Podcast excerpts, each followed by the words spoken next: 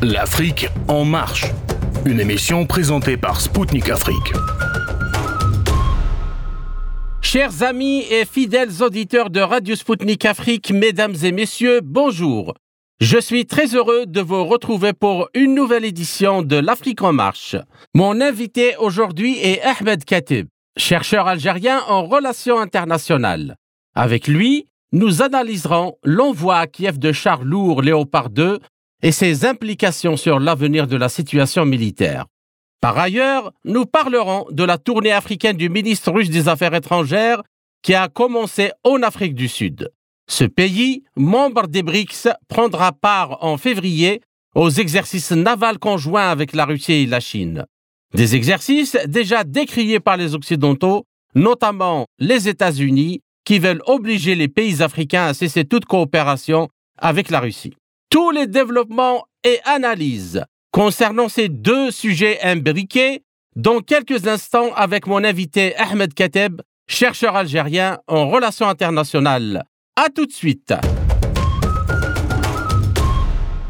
Le 25 janvier, le gouvernement allemand a déclaré avoir décidé de livrer des chars Léopard 2 à l'Ukraine. La question du transfert de chars à l'Ukraine est sortie de l'impasse après le sommet des pays alliés de Kiev le 20 janvier à Ramstein. Au cours de cette réunion, les participants n'ont pas pu se mettre d'accord. Apparemment, il a fallu faire des efforts supplémentaires pour que l'Allemagne donne son consentement. Avant de commencer notre entretien avec Ahmed Kateb, nous vous invitons à écouter une interview de Sputnik Afrique avec Jean-Vincent Brisset, général de brigade aérienne et chercheur associé à l'Institut de relations international et stratégique. Il a commenté pour nous ces derniers développements. L'Allemagne serait, serait prête à livrer à l'Ukraine 14 chars euh, Léopard euh, provenant des stocks de la Bundeswehr et elle va aussi autoriser les pays qui, qui le souhaitent à fournir à Kiev les, les blindés qu'ils détiennent. Comment pouvez-vous commenter euh, cette décision? Et Parce qu'on verra peut-être pour la première fois depuis la Deuxième Guerre mondiale euh, des chars euh, allemands sur le sol ukrainien. Alors bon, ce qui est intéressant, c'est de voir que cette décision allemande est manifestement le, produit à la fois d'une lutte interne à l'intérieur des, du gouvernement allemand entre ceux qui sont pour et ceux qui sont contre, et euh, qui reflète le, la décision des opinions publiques, hein, qui montent de plus en plus euh, en Europe, hein, et qui sont de moins en moins enclins à poursuivre le soutien à cette guerre pour un certain nombre d'entre eux. Euh, il y a aussi manifestement une énorme pression de part des États-Unis sur l'Allemagne pour qu'elle permette ces livraisons. Mhm. Et, et, à votre avis, euh, comment ces livraisons euh, de, de chars euh, léopards et de chars occidentaux en général pourraient à l'avenir influencer le, le, cours du conflit en Ukraine? Alors, ça va dépendre de la manière dont ces chars sont livrés dans le temps et ça va dépendre de la manière dont ces, ces chars sont utilisés en fonction du nombre qui seront utilisés. J'ai cru comprendre que le président ukrainien disait qu'il fallait au moins 300 chars pour changer le cours des, des opérations. Euh, sachant que le, le front euh, fait quand même plusieurs centaines de kilomètres et que si c'est 14 chars, euh, 14 chars à gauche, après, ça prolongera certainement les hostilités, mais euh, ça, ne, ça ne changera sans doute pas le cours de la guerre. Et, mais est-ce que vous croyez que, que c'est possible? La livraison, par exemple, de plusieurs centaines de, de chars occidentaux euh, est possible, envisageable? Alors la livraison de plusieurs centaines de chars est, est euh, euh, sur le papier, c'est théoriquement possible.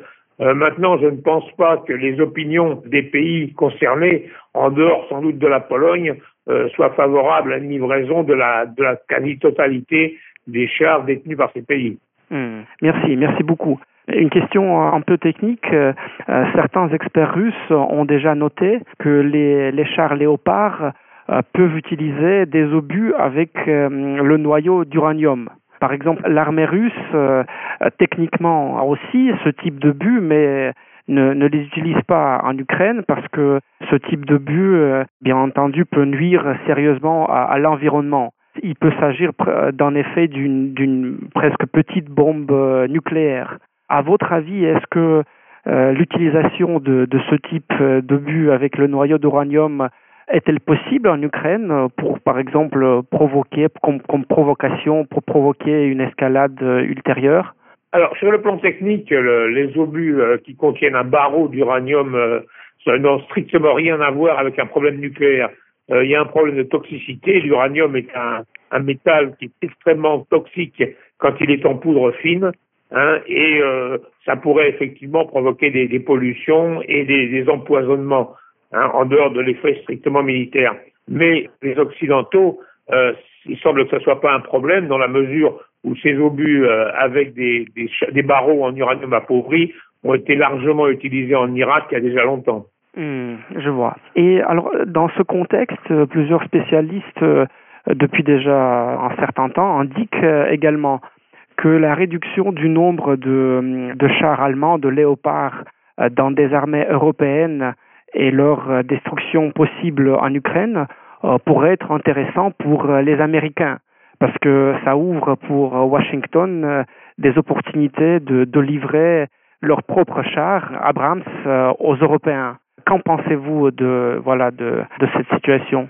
Il est évident que toutes ces livraisons faites par les pays européens euh, à l'Ukraine créent des brèches dans les, armements des pays qui, livrent et que pour les, États-Unis vont évidemment se précipiter pour euh, vendre de quoi remplir ces trous. Mais pourquoi les pays occidentaux n'ont-ils pas pu se mettre d'accord sur ce point alors qu'ils étaient réunis à Rammstein? Et ces quelques chars livrés à l'armée ukrainienne pourraient-ils inverser la donne sur le terrain? Réponse avec mon invité Ahmed Kateb, chercheur algérien en relations internationales.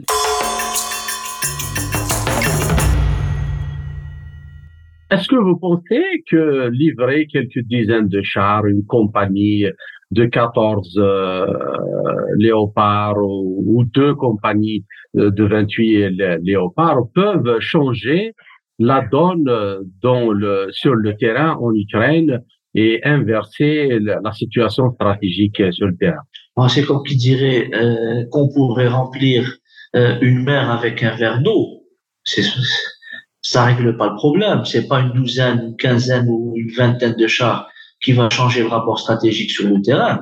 Euh, c'est une question de bon sens. Euh, maintenant, on sait que les plus grands supporters et alliés du gouvernement ukrainien poussent justement ce gouvernement à adopter une ligne très dure, malgré les propositions de médiation, de, de tentatives de négociation entre euh, Ukrainiens et Russes, on voit qu'il y a certaines parties, y compris certains voisins de l'Ukraine, qui poussent Kiev à rompre tout dialogue, à ne pas établir de dialogue ou de négociation avec Moscou, parce qu'il y a des buts euh, stratégiques derrière ça.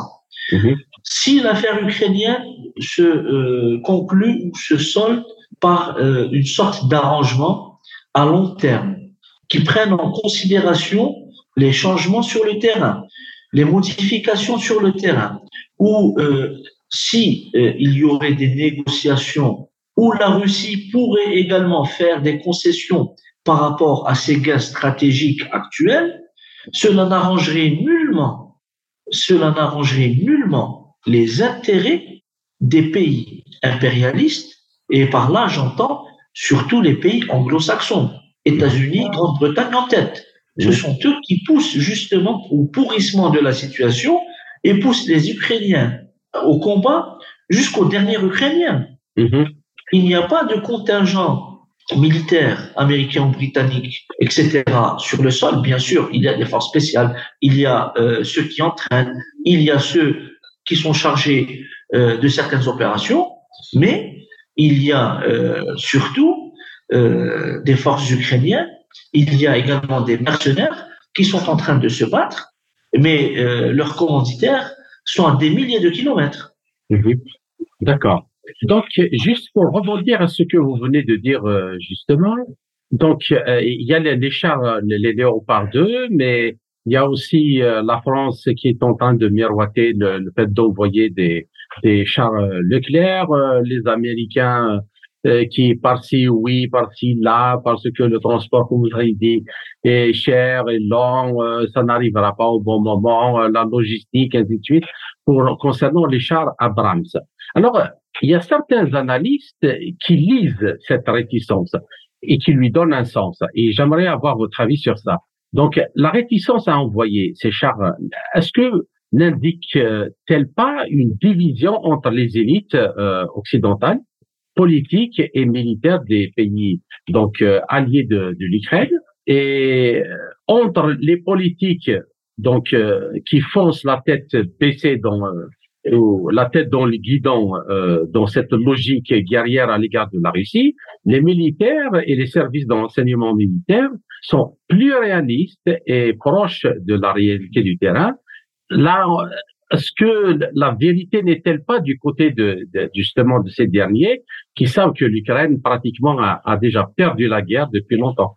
Et que notamment euh, après les, référendums euh, de rattachement de tout le Donbass à, la Russie? Forcément que euh, les questions stratégiques sont entre les mains des militaires et des stratèges et que les services de renseignement occidentaux savent très bien la nature des rapports de force sur le terrain. Mais il y a également des opinions publiques. C'est pour ça qu'il y a euh, des discours à géométrie variable. On trouve les politiques en train de euh, mettre la pression et euh, d'arranger l'opinion publique afin de libérer l'Ukraine, toute l'Ukraine, etc. On connaît le discours par médias mainstream interposés.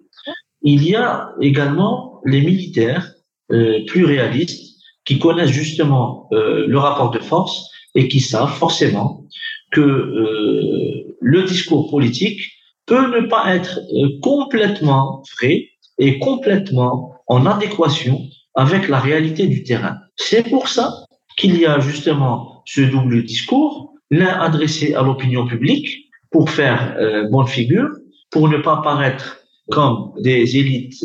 Je vais faire une petite parenthèse par rapport à la Seconde Guerre mondiale munichoise, qui négocie à Munich le euh, déplacement de la Tchécoslovaquie dans l'affaire des Sudètes.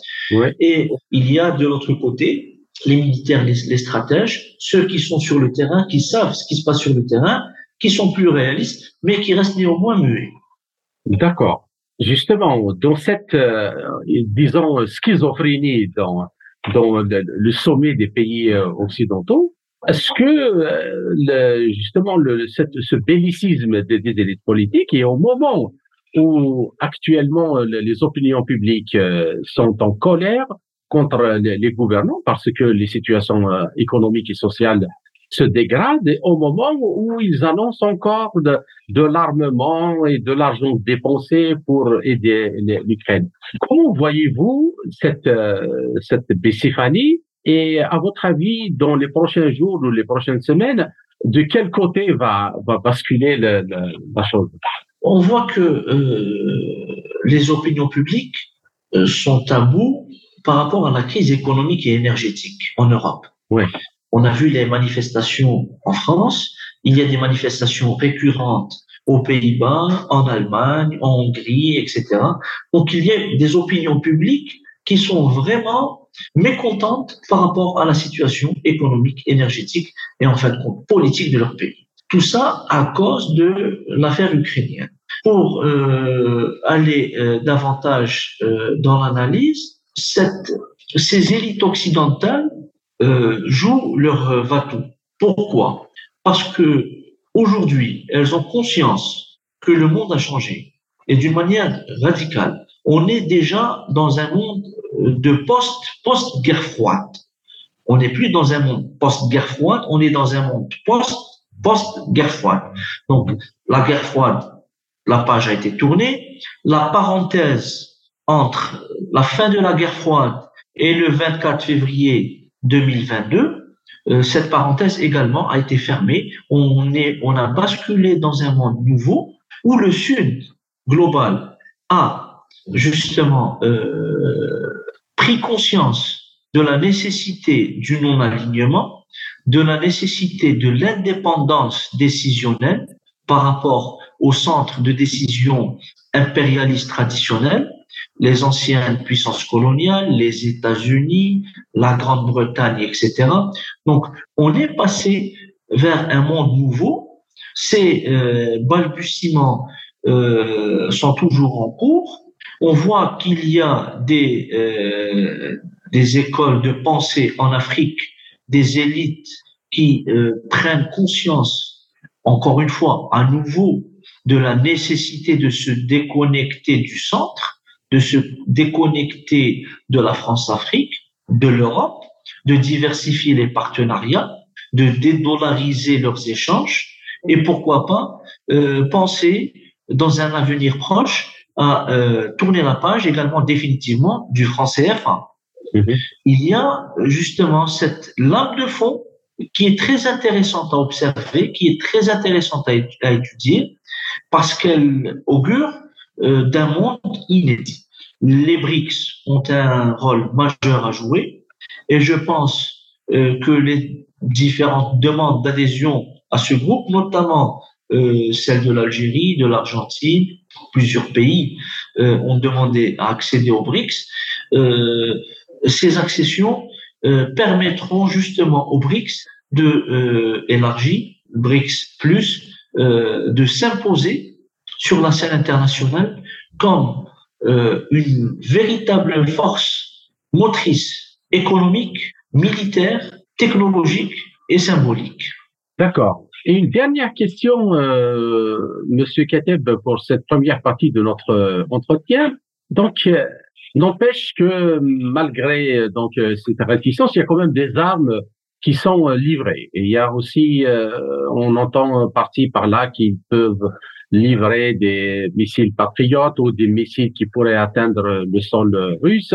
Et à ça, je rajouterais qu'il y a beaucoup d'experts qui disent que une, une, quantité, soit une bonne quantité de ces, des armes qui sont livrées à l'Ukraine, n'arrivent pas justement euh, aux militaires, qu'elles sont détournées vers le marché noir.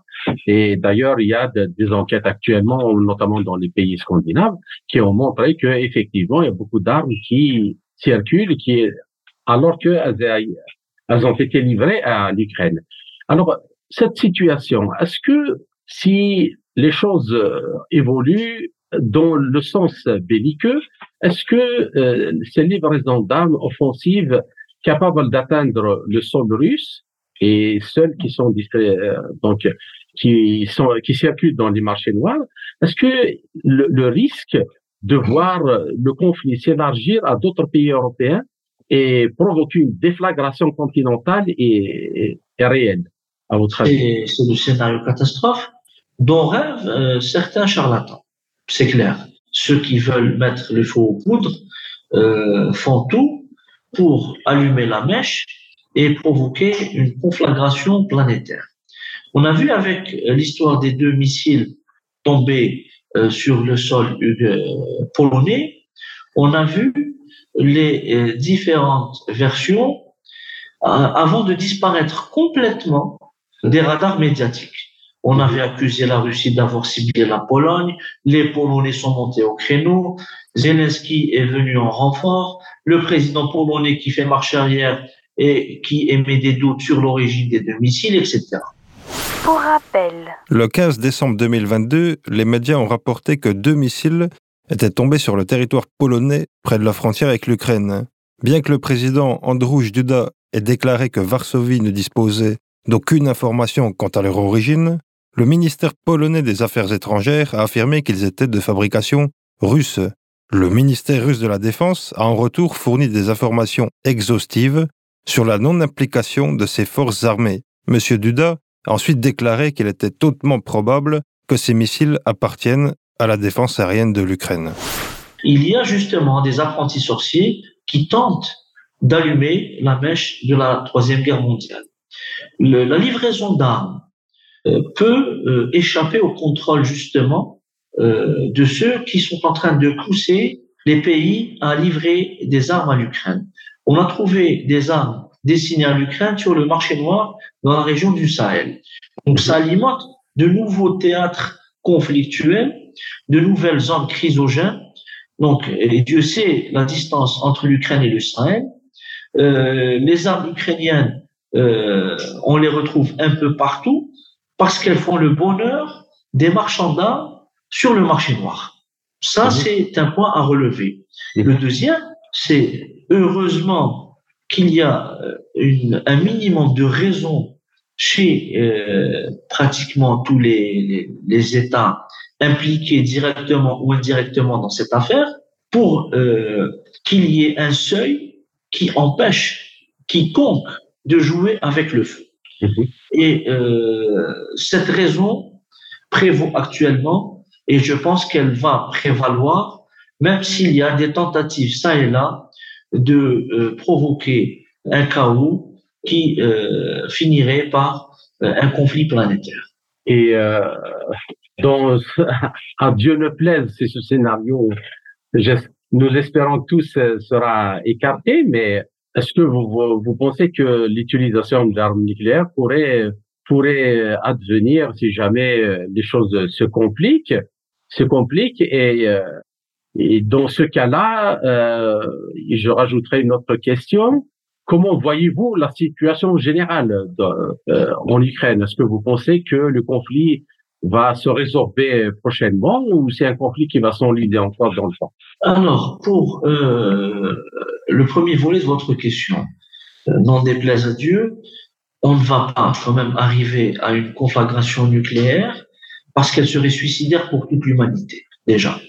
Heureusement qu'il y a euh, un minimum de rationalité chez euh, les différents centres de décision dans tous les pays concernés par la question ukrainienne qui empêche justement d'aller vers le pire même si le pire est envisagé, mais il y a un minimum de rationalité. La stratégie du fou marche, mais elle a euh, ses limites objectives. Ses Mhm. limites, c'est l'utilisation de l'arme nucléaire. Même, euh, on a parlé d'une bombe sale euh, euh, que la Russie allait larguer sur telle ou telle ville, sur telle ou telle centrale. Cela euh, est euh, une pure fabrication des laboratoires, des spin doctors pour ameuter l'opinion publique et noircir justement l'image de la Russie et euh, de provoquer un rejet euh, de tout ce qui est russe, une véritable russophobie à travers le monde pour euh, accuser les Russes d'être les fous dans cette euh, partie. Par rapport maintenant au, euh, au dernier volet, il faut qu'il y ait euh, un minimum de, de sagesse.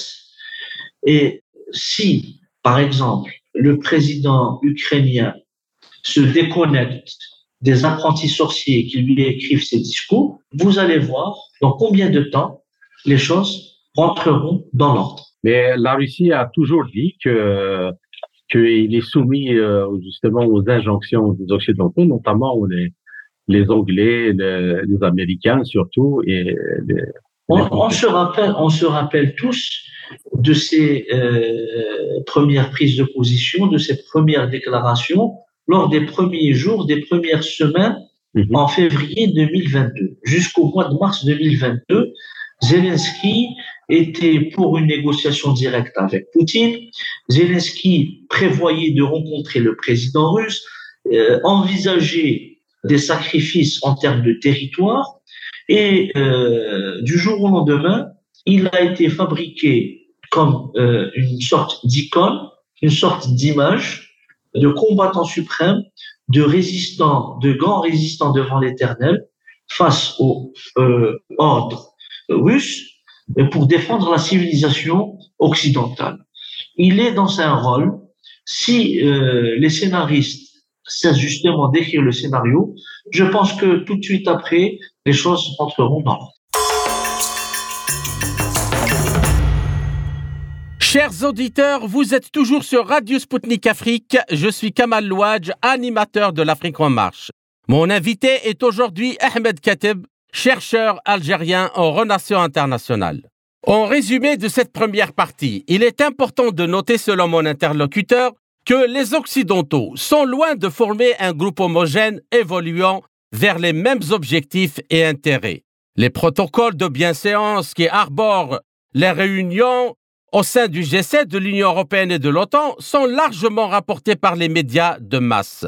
Mais derrière eux se cachent des intérêts divergents, comme c'est le cas actuellement avec l'Allemagne, qui ne pourrait s'en sortir sans l'énergie russe. Néanmoins, depuis le sabotage du Nord Stream 2, Berlin n'a pas d'autre choix, comme le reste des pays européens d'ailleurs, que de se soumettre aux diktats des États-Unis. Par ailleurs, ce ne sont pas les deux ou trois compagnies qui seront livrées qui changeront la situation stratégique sur le terrain. Contrairement aux décideurs politiques occidentaux, les militaires savent pertinemment que l'Ukraine a déjà perdu depuis longtemps. Et ce serait une des explications de la lenteur en termes d'approvisionnement en armes lourdes.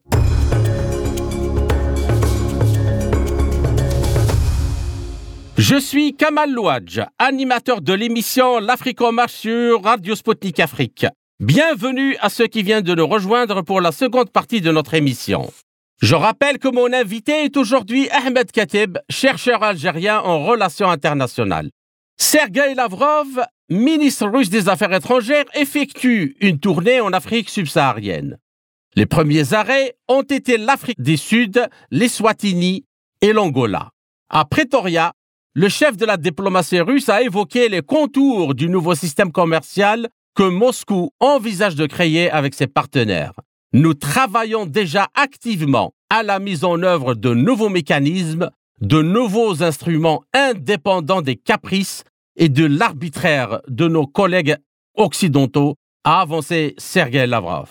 Le deuxième sommet Russie-Afrique conduira leurs relations vers de nouveaux horizons, a déclaré le ministre russe à la conférence de presse avec son homologue sud-africaine, Naldi Pandor.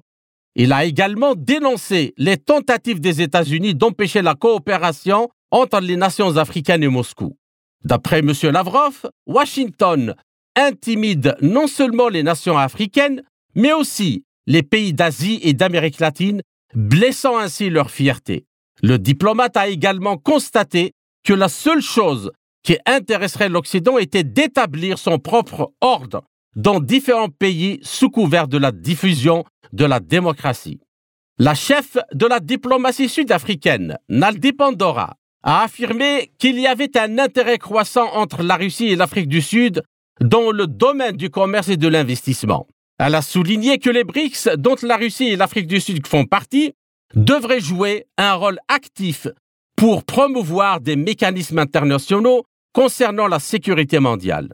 Dans ce sens, l'Afrique du Sud, la Russie et la Chine planifient des exercices navals conjoints du 17 au 27 février 2023 au large de l'Afrique australe dans l'océan Indien. Il s'agit du second exercice trilatéral après celui de 2019. L'information a suscité des réactions mitigées de certains pays, dont les États-Unis, selon la.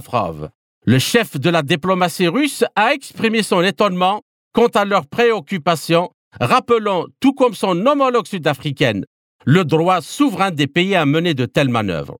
Ces exercices entre les trois puissances des BRICS sont-ils annonciateurs d'une alliance militaire émergente au sein de cette organisation? Ainsi, les Occidentaux ont-ils perdu définitivement la domination sur les mers dans le sillage de l'opération militaire spéciale russe en Ukraine? Pour la visite de Sergei Lavrov en Afrique, dont il a commencé par l'Afrique du Sud, bon, le message est clair déjà. Euh, c'est le raffermissement des relations entre les membres des BRICS, ça c'est important, d'autant plus que l'Afrique du Sud présidera cette année euh, le groupe. L'Afrique également euh, a fait preuve d'une grande maturité diplomatique lors des votes à l'Assemblée générale de l'ONU pour sanctionner euh, la Russie. Donc les Africains ne se sont pas joints pieds et mains liés au reste de l'Occident. de très très nombreux pays africains se sont abstenus, d'autres ont voté contre carrément on voit que euh, les élites africaines commencent à comprendre que l'alignement historique sur les anciennes puissances coloniales ne porte plus ses fruits et qu'il faudrait penser à cette émancipation stratégique et diplomatique par rapport à un tutorat historique que les anciennes puissances euh, pensaient et euh, espéraient être éternel. Maintenant, Lavrov commence par l'Afrique du Sud, il aura une visite en Afrique australe, et puis euh, dans quelques semaines en Afrique du Nord, c'est-à-dire que la Russie est en train de réaffirmer l'importance de l'Afrique dans son euh, déploiement stratégique mondial. Il y a eu le sommet Russie-Afrique en 2019. Il y aura un sommet euh, Russie-Afrique dans les euh, mois prochains. Pour rappel. Le deuxième sommet Russie-Afrique se tiendra en juillet de cette année à Saint-Pétersbourg. Sergei Lavrov a déclaré que ces résultats devraient amener les relations russo-africaines vers de nouveaux horizons. Le premier sommet Russie-Afrique a eu lieu à Sochi en 2019. Les 54 pays du continent africain y étaient représentés, dont 43 au plus haut niveau. Dans une déclaration commune, ils ont convenu de travailler ensemble au renforcement de la sécurité, à la non-prolifération nucléaire, à la lutte contre le terrorisme, ainsi que les menaces biologiques, de même qu'à réformer le Conseil de sécurité de l'ONU. En outre, des contrats de plusieurs milliards de dollars ont été conclus entre la Russie et les pays africains dans un large éventail de domaines. Euh, la donne a changé. La Russie s'est émancipée euh, par rapport à, des relations biaisées avec l'Occident. Euh, le discours stratégique russe met l'accent sur l'indépendance décisionnelle, ce qui est très important, met l'accent également sur les, les, les racines même euh, civilisationnelles de plusieurs pays, on parle euh, de pays civilisation, mhm. euh, qui est très lourd comme concept philosophique et historique. les Africains sont très sensibles justement à cette nouvelle rhétorique qui leur permet de s'affirmer davantage sur la scène internationale. D'accord. Est-ce que vous pensez que le, justement la présence russe actuellement euh, en Afrique avec celle des Chinois et peut-être euh, probablement l'Inde et l'Iran euh, dans le futur, est-ce que vous la voyez comme un facteur d'aide au développement et, et, une plus-value pour la stabilité ou comme disent certains occidentaux, en particulier les Américains ou dernièrement l'ex-président français, et il accuse la Russie euh, de coloniser, de vouloir coloniser l'Afrique. Ah, écoutez, c'est l'hôpital qui se moque de la charité. Qui a colonisé qui? Est-ce que ce sont les Russes qui ont colonisé les Maliens, les Ivoiriens, les Tchadiens, ou c'est la France?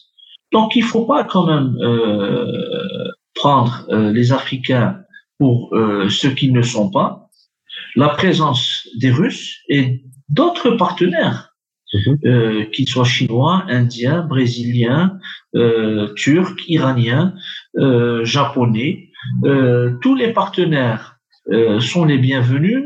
On le voit dans les différentes stratégies étatiques, économiques, politiques, euh, diplomatiques. On voit que les pays africains sont en train de sortir des tête-à-tête cloisonnés avec les tenants de la France-Afrique. ce n'est pas une fatalité de rester dialoguer uniquement avec l'ancienne puissance coloniale, alors qu'on peut actuellement élargir le spectre et euh, diversifier les partenaires. Cette diversification signifie indépendance décisionnelle, signifie euh, également euh, avoir un éventail très large de choix et de ne pas s'enfermer dans des prises de décision à somme nulle euh, soit je gagne, soit je perds. Et généralement, le gagnant, ce n'est pas euh, le pays africain, mais justement, c'est l'ancienne puissance coloniale ou c'est la grosse multinationale qui euh, a tendance à remplacer les anciennes structures euh, étatiques coloniales. D'accord. Alors, la deuxième question, Et en particulier dans le sillage de l'opération spéciale militaire russe en Ukraine, beaucoup de choses ont changé dans le monde et nous voyons de plus en plus la mainmise occidentale sur les économies africaines comme euh, en train de vaciller ou, ou disons, euh, en train de vivre ces derniers jours, en tout cas dans son aspect de domination. Et euh, l'engouement de plus en plus des pays africains est, est affirmé pour collaborer avec les BRICS et a commencé à échanger avec d'autres monnaies, comme le yuan, comme le, le rouble ou d'autres, au lieu du dollar et de l'euro. Comme vient de rappeler le, président euh, brésilien Lula, sont-ils, à votre avis, un affranchissement de l'Afrique du monde de la domination financière euh, américaine et la mort du dollar comme seule monnaie de réserve mondiale? Oh, Il est un peu trop tôt euh, pour décréter la mort du dollar ou non dans son aspect de domination et de seule unique monnaie de réserve pas la mort du dollar euh, totalement, bien sûr.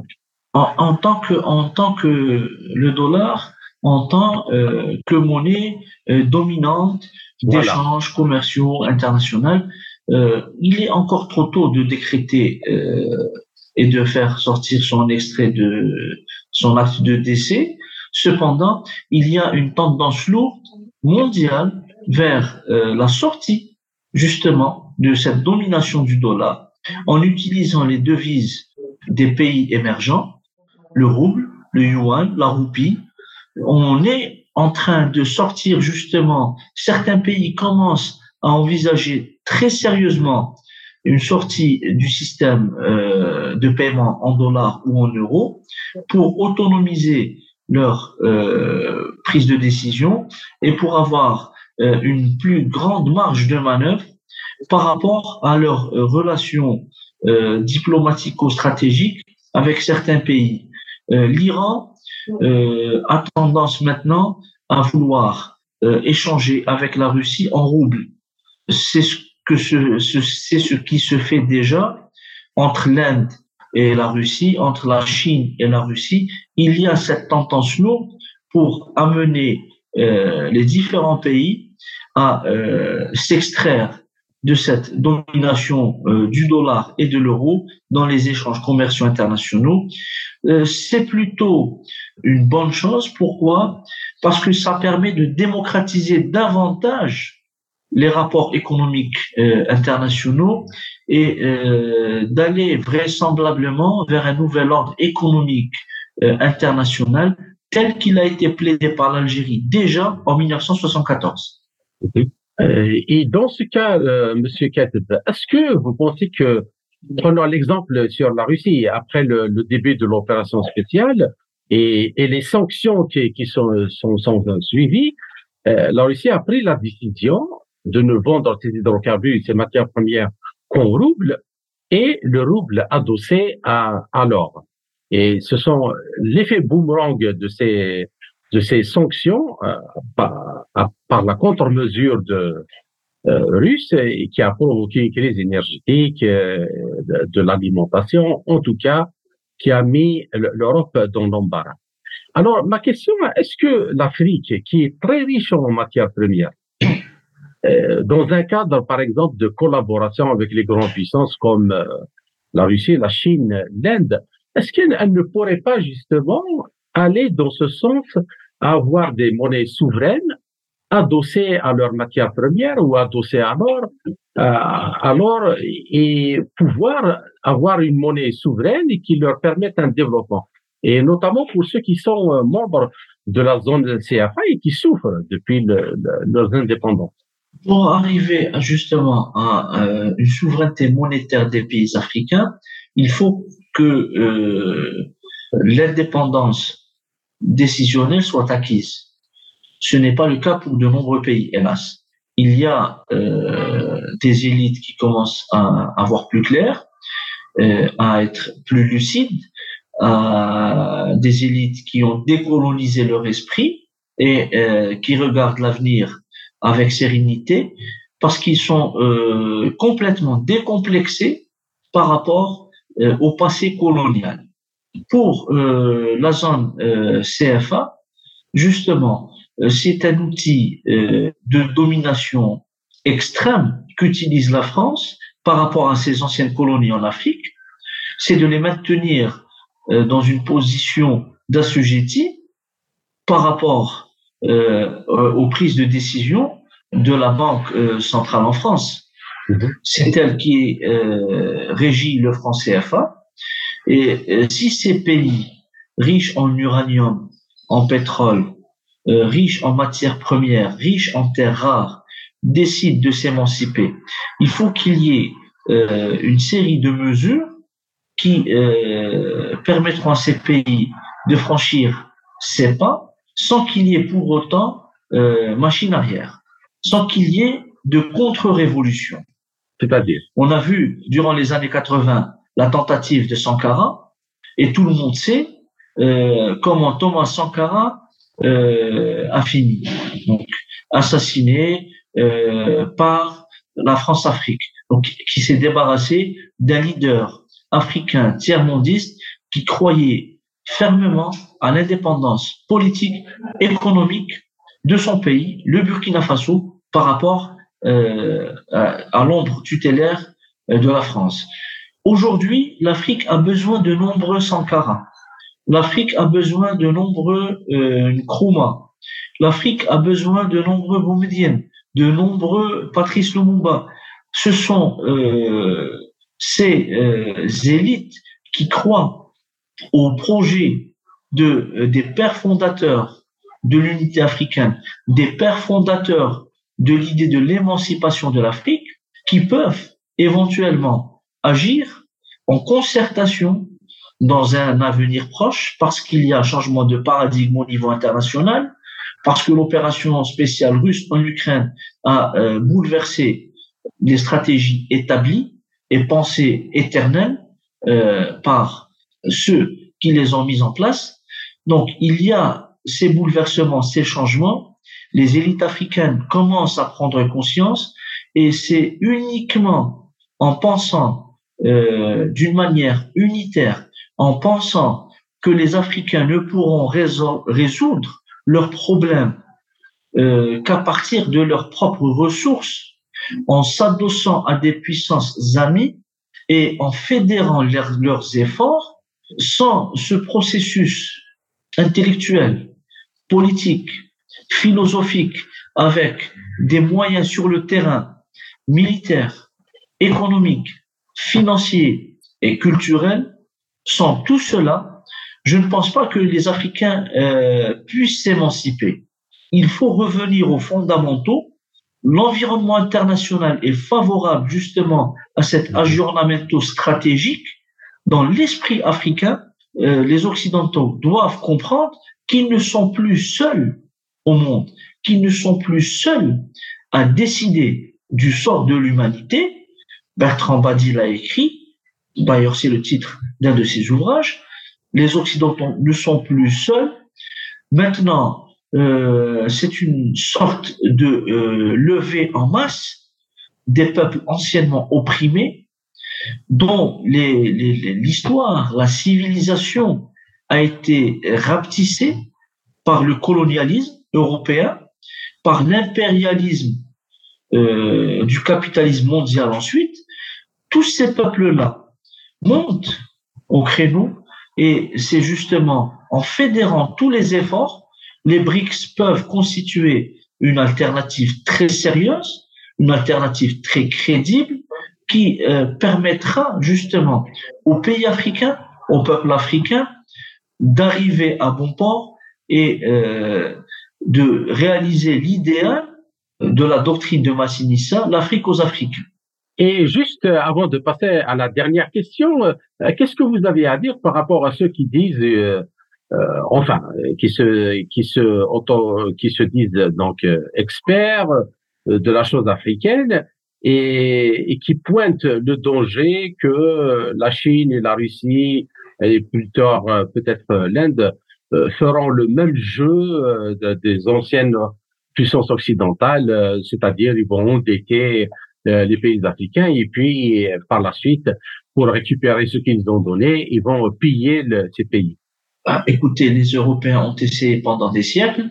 Je ne vois pas pourquoi euh, on empêche les Russes, les Indiens ou les Chinois d'essayer pendant quelques années. On a vu quand même les euh, natures de partenariat euh, sino-africains, indo-africains, russo-africains. On voit qu'il y a quand même euh, des logiques de gagnant-gagnant. On voit qu'on n'est plus dans, un, dans une sorte euh, d'impérialisme euh, intellectuel, politique, économique, etc. On est euh, dans des échanges qui restent inégaux, c'est normal parce qu'il y a euh, des divergences, il y a des différences de développement dans les échanges économiques, etc. Mais en favorisant justement le commerce, en favorisant l'implantation de, de sociétés, de firmes de différents pays, on permet de créer une concurrence et euh, cette concurrence ne peut être que salutaire pour les sociétés africaines, pour les pays africains et enfin pour les peuples africains. C'est du gagnant-gagnant. Euh, les, les, Européens ont tenté euh, pendant des euh, siècles d'asservir les peuples africains. Je ne vois pas pourquoi euh, les tenants de la pensée unique européenne puissent euh, avoir le culot de reprocher aux Chinois, aux Indiens ou aux Russes ou même aux Iraniens, aux Turcs ou aux Brésiliens de vouloir s'implanter en Afrique. L'Afrique n'est pas une chasse gardée de l'Europe ou euh, des anciennes puissances coloniales européennes. L'Afrique est un continent ouvert. L'Afrique, c'est l'avenir de l'humanité parce qu'il y a euh, les richesses de l'humanité sur ce continent et euh, une bonne moitié de l'humanité euh, d'ici quelques décennies sera africaine. D'accord. Je vous remercie et nous passons à la dernière question et elle concerne euh, les exercices navals que les, la Russie, la Chine et l'Afrique du Sud vont faire au large des côtes sud-africaines. Alors, euh, il y a le, déjà les Occidentaux, notamment le, les, les, Américains, qui pointent, euh, entre guillemets, le danger de cette coopération militaire entre les trois pays. Euh, réponse de Sergei Lavrov qui se demande pourquoi, normalement, en disant que voilà, les chaque pays ou un groupe de pays a le droit, dans le cadre euh, des lois internationales, de mener ce genre de manœuvre ou d'exercice même déclaration de, de son homologue sud-africaine. Alors, ma question, comment voyez-vous ces exercices entre ces trois pays, qui sont, je rappelle, membres des BRICS Sont-ils annonciateurs d'une alliance militaire euh, émergente au sein de cette organisation Et les Occidentaux, à votre avis, avec les États-Unis en tête, sont-ils en train de perdre la domination et définitivement la domination sur les mers notamment euh, dans le contexte de l'opération spéciale russe en Ukraine? C'est justement cette convergence de vues au point de vue stratégique et militaire entre la Russie, la Chine et l'Afrique du Sud qui dérange euh, de nombreux pays et au premier lieu les États-Unis d'Amérique. Les États-Unis sont une puissance navale, tout comme l'était la Grande-Bretagne avant eux. Pour les États-Unis, l'émergence d'une ou de plusieurs pays qui peuvent la concurrencer sur les mers est perçu comme un danger existentiel. Les États-Unis se perçoivent comme une île protégée par une série d'alliances. L'OTAN en est une, mais on n'oublie pas les euh, alliances américaines en Indo-Pacifique, mhm. en Amérique latine, et euh, ce qui fut jadis le pacte de Bagdad, donc euh, ceinturer euh, tout, euh, tout le flanc sud de l'Asie avec l'OTAS et le pacte de Bagdad, donc ceinturer le sud de ce qui était l'Union soviétique à l'époque et la Chine, ce qui est aujourd'hui la Russie et la Chine. Euh, maintenant, ce déploiement naval des Russes, des Chinois et euh, des Sud-Africains et les manœuvres communes euh, en océan Indien peut être compris comme une menace, ce qui est tout à fait normal. Euh, maintenant, on peut se poser la question, est-ce que la Chine est dans son droit, et même la Russie, de penser que les manœuvres militaires entre les États-Unis, le Japon et la Corée du Sud constitueraient une menace existentielle pour la Chine ou la Russie? C'est une question légitime. On renvoie la même question. On renvoie la même question. Donc c'est une question de vision impérialiste euh, de détention euh, du monopole de la force, de la superpuissance, de l'hyperpuissance. Aujourd'hui, tout le monde a compris qu'avec l'opération spéciale russe en Ukraine, on est passé vers une nouvelle phase.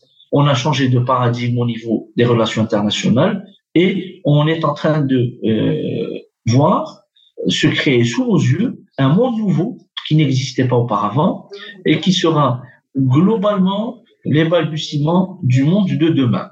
Maintenant, je ne vois pas pourquoi euh, certains pays euh, s'en émeuvent de ces manœuvres militaires, sont toutes ordinaires, mais elles sont justement très intéressantes parce qu'elles annoncent une convergence de vues entre euh, trois pays euh, membres des BRICS et avec le Brésil de Lula, peut-être, et c'est là le cœur du problème, s'il y aura des manœuvres euh, russo-brésiliennes ou russo-sino-brésiliennes ou sud-africaines brésiliennes, etc., en Atlantique, c'est-à-dire en Amérique latine, et c'est ça le, nœud gordien, parce que pour les Américains, cela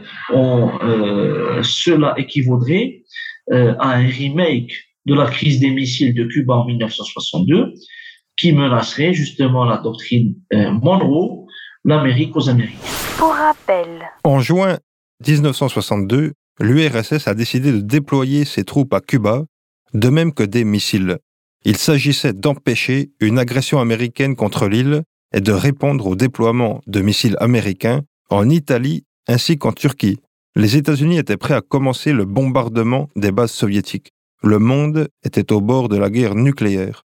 Mais la crise a pris fin après des négociations avec la participation de représentants cubains et du secrétaire général des Nations Unies. Le gouvernement soviétique a accepté la demande américaine de retirer ses missiles, ceci en échange de l'assurance que l'inviolabilité territoriale de Cuba et les garanties de non-ingérence dans les affaires intérieures de l'île seraient respectées. Le retrait des missiles américains de Turquie et d'Italie a également été annoncé. Et euh, à votre avis, pour une dernière question, que doivent faire les Africains euh, pour ne pas rater justement euh, la chance que leur offre la situation et le contexte géostratégique actuel?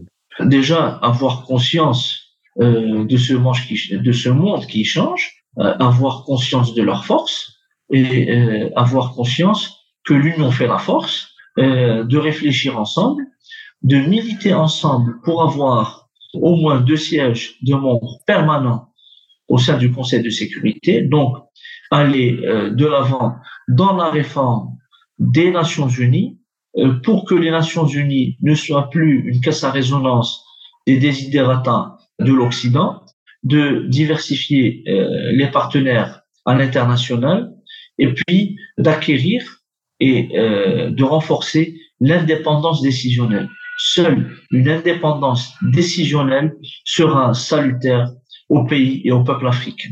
Euh, Je vous remercie, Monsieur Kateb, pour euh, cet entretien très riche en informations et j'espère euh, vous retrouver dans une autre occasion pour un autre sujet. Merci beaucoup. Merci à vous. C'était Ahmed Katib, chercheur algérien en relations internationales. Vous êtes toujours sur Radio Sputnik Afrique.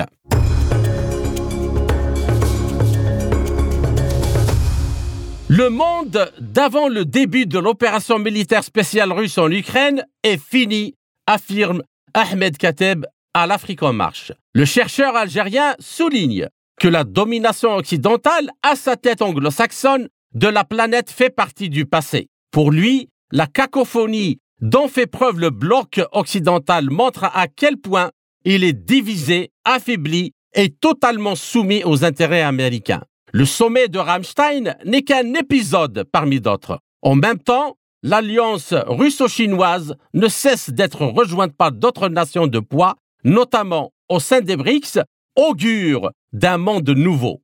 Dans ce système multipolaire, aussi bien les puissances eurasiatiques qu'africaines auront leur mot à dire dans la gestion des affaires du monde.